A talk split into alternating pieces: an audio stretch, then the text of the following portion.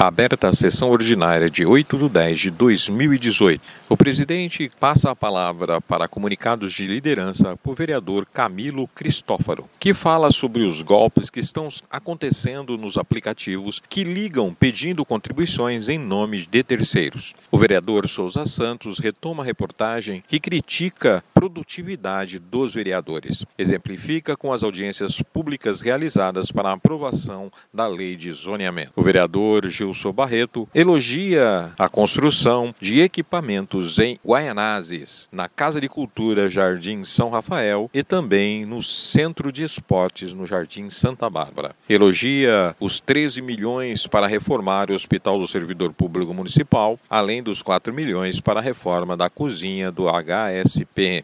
Fala o vereador Gilberto Natalini sobre a CPI das derrubadas das matas, em particular nas áreas de mananciais podendo causar dificuldades no abastecimento de águas. A vereadora Edir Salles fala sobre o aniversário de São Miguel Paulista e também dos 129 anos da Vila Prudente e da visita do prefeito à região. O vereador Bispo Atílio fala da CPI que foi criada na Assembleia Legislativa sobre o abuso nas universidades.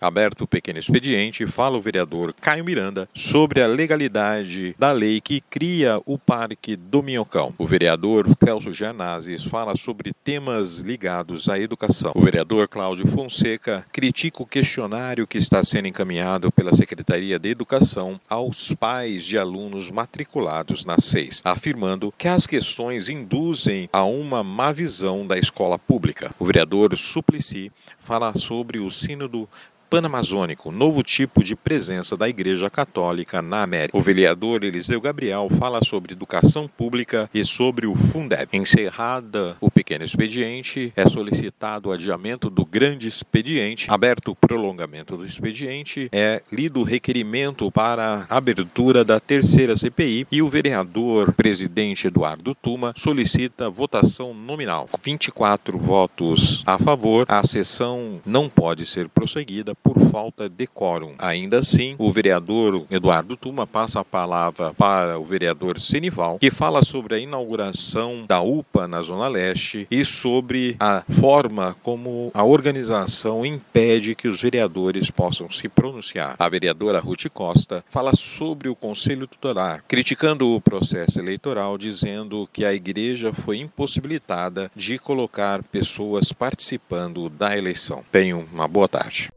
Shh.